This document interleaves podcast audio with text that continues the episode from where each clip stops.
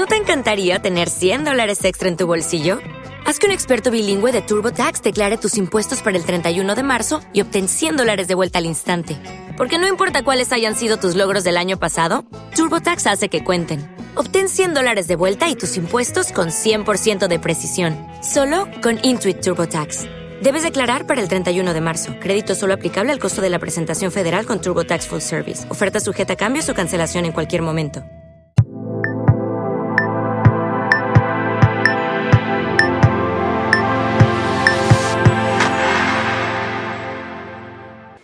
¿Cómo escribir una autobiografía?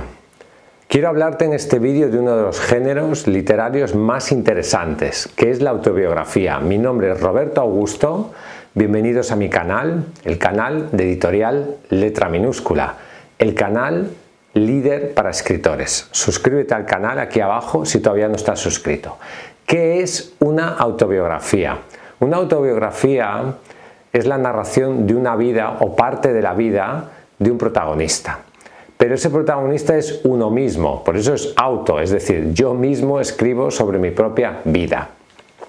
Normalmente está escrita en primera persona y el orden narrativo sigue a veces la vida del autor, es decir, empieza con el nacimiento, va creciendo, etc. Aunque una autobiografía también puede centrarse en una época determinada de la vida del protagonista, porque se considera que esa época es más interesante y podemos quitar aspectos de, la vida que son quizás menos relevantes, la infancia, etc.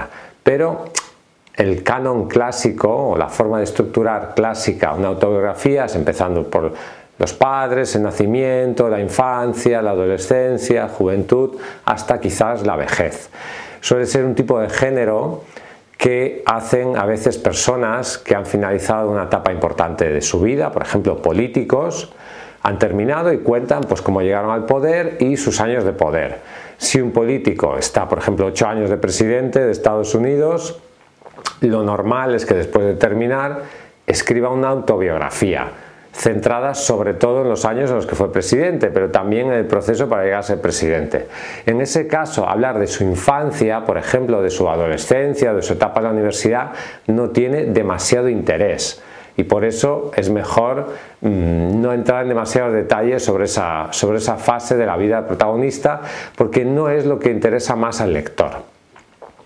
Luego además esa autobiografía debe centrarse en los logros que son relevantes. Por ejemplo, si una persona ha sido presidente, pues el logro más relevante son los años en los que ha sido presidente. Y es muy importante también seleccionar los hechos que se, van a narrar, a narrar y las personas que tienen que salir. Y el tema de las personas es un tema un tanto espinoso.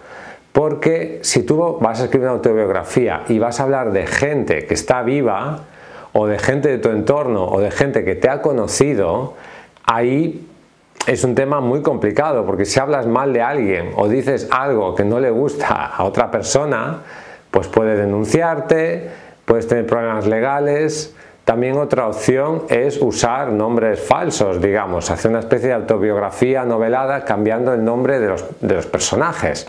Pero eso también tiene su dificultad, porque si se puede identificar a la persona que sale en el libro, aunque hayas cambiado el nombre, uses iniciales o lo que sea, estamos en el mismo problema.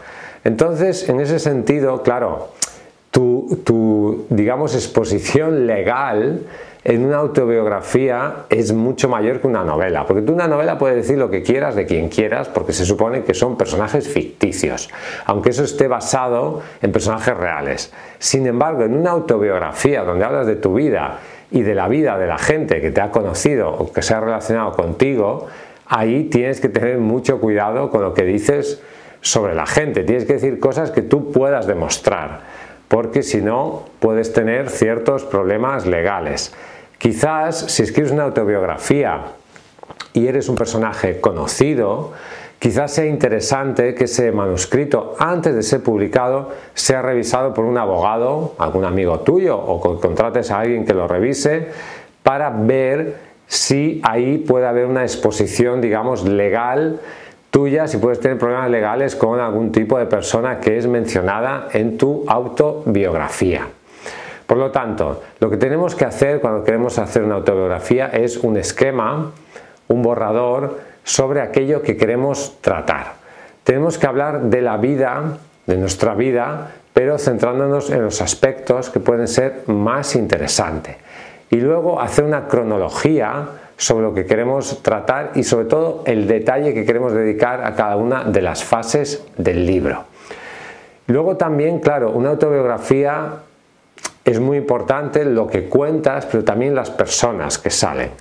Entonces ahí tienes que intentar dar una visión lo más objetiva posible de los personajes y de los hechos que son narrados. Sin embargo, la autobiografía, una de sus principales características es que es un texto claramente subjetivo. Tú no cuentas lo que ha pasado. Eso lo haría un texto de carácter periodístico. Tú cuentas tu interpretación sobre lo que ha pasado. Y por lo tanto ahí hay una dimensión puramente subjetiva que bueno, puede quizás deformar o mostrar los hechos desde un punto de vista que las personas, otras personas quizás los han vivido de otra manera. Por lo tanto, ahí entra en juego cierta lucha de subjetividades, cierta lucha incluso te diría de egos. Otro aspecto que tienes que tener en cuenta es, digamos, el interés que pueda tener una autobiografía. ¿Y dónde está el interés de la autobiografía? A veces pensamos que únicamente tiene interés la autobiografía de personas famosas. Sin embargo, una autobiografía de una persona totalmente desconocida puede ser muy interesante. ¿Y por qué puede ser interesante? Puede ser interesante primero porque ha conocido a personas relevantes, a personas que son famosas o a personas que, digamos, tienen cierta notoriedad pública. También puede ser interesante la autobiografía de una persona desconocida, normal, digamos, si es capaz de mostrar la época en la cual ha vivido al espectador de una manera, digamos, interesante. Si tú, por ejemplo, has vivido hechos en tu infancia que hoy en día quizás la mayoría de personas no han vivido, tu autobiografía puede ser el testimonio de una época y por lo tanto puede ser de gran interés para el lector. No pensemos que únicamente una autobiografía es algo que puede escribir la gente famosa. También las personas normales, Pueden escribir una autobiografía que sea muy interesante, porque puede ser un relato de superación, puede ser un relato emocionante, puede ser un relato que nos cuente cosas que sean realmente interesantes. También lo que tiene la autobiografía y que eso hace a veces que tenga más gancho comercial que una novela, por ejemplo, es que cuando tú escribes algo que está basado en hechos reales, eso tiene como más venta de cara al público. Si tú haces un libro y dices, yo viví esto, viví esta situación, por ejemplo, una situación de migración, ¿no? Tú vives en, México y cruzas la frontera para ir a Estados Unidos y cuentas cómo has vivido esa experiencia, esa experiencia puede ser interesante para otras personas que han vivido una experiencia similar o que han conocido gente que ha vivido esa experiencia, etc. Por lo tanto, aunque tú no seas conocido, si has vivido experiencias que han vivido muchas otras personas o que pueden ser de interés para muchas otras personas, tu autobiografía puede ser un texto interesante. De la misma forma que se escriben novelas, por ejemplo, sobre la emigración desde México a Estados Unidos o desde África a Europa, se puede escribir una autobiografía contando esa experiencia. Y eso sí que puede tener interés para el lector. Por lo tanto, en realidad, cualquier persona puede escribir una autobiografía si es capaz de contar hechos que puedan ser interesantes para el público. No tienen por qué ser hechos relevantes, ni tienes que ser presidente de un país, ni nada parecido. Puede ser un texto que emocione y llegue a la gente normal porque tú cuentas cosas que muchos otros han vivido. A veces lo más importante de la autobiografía no es lo que pasa, sino cómo, cómo se cuenta lo que pasa. Si tú eres capaz de crear una serie de personajes o de, mostrar a las personas que salen en ese libro desde un punto de vista emocional, llegar a conectar emocionalmente con el lector, eso puede hacer que tu autobiografía sea un texto muy interesante y que tenga muchas más posibilidades de convertirse en un bestseller. Gracias por escucharme.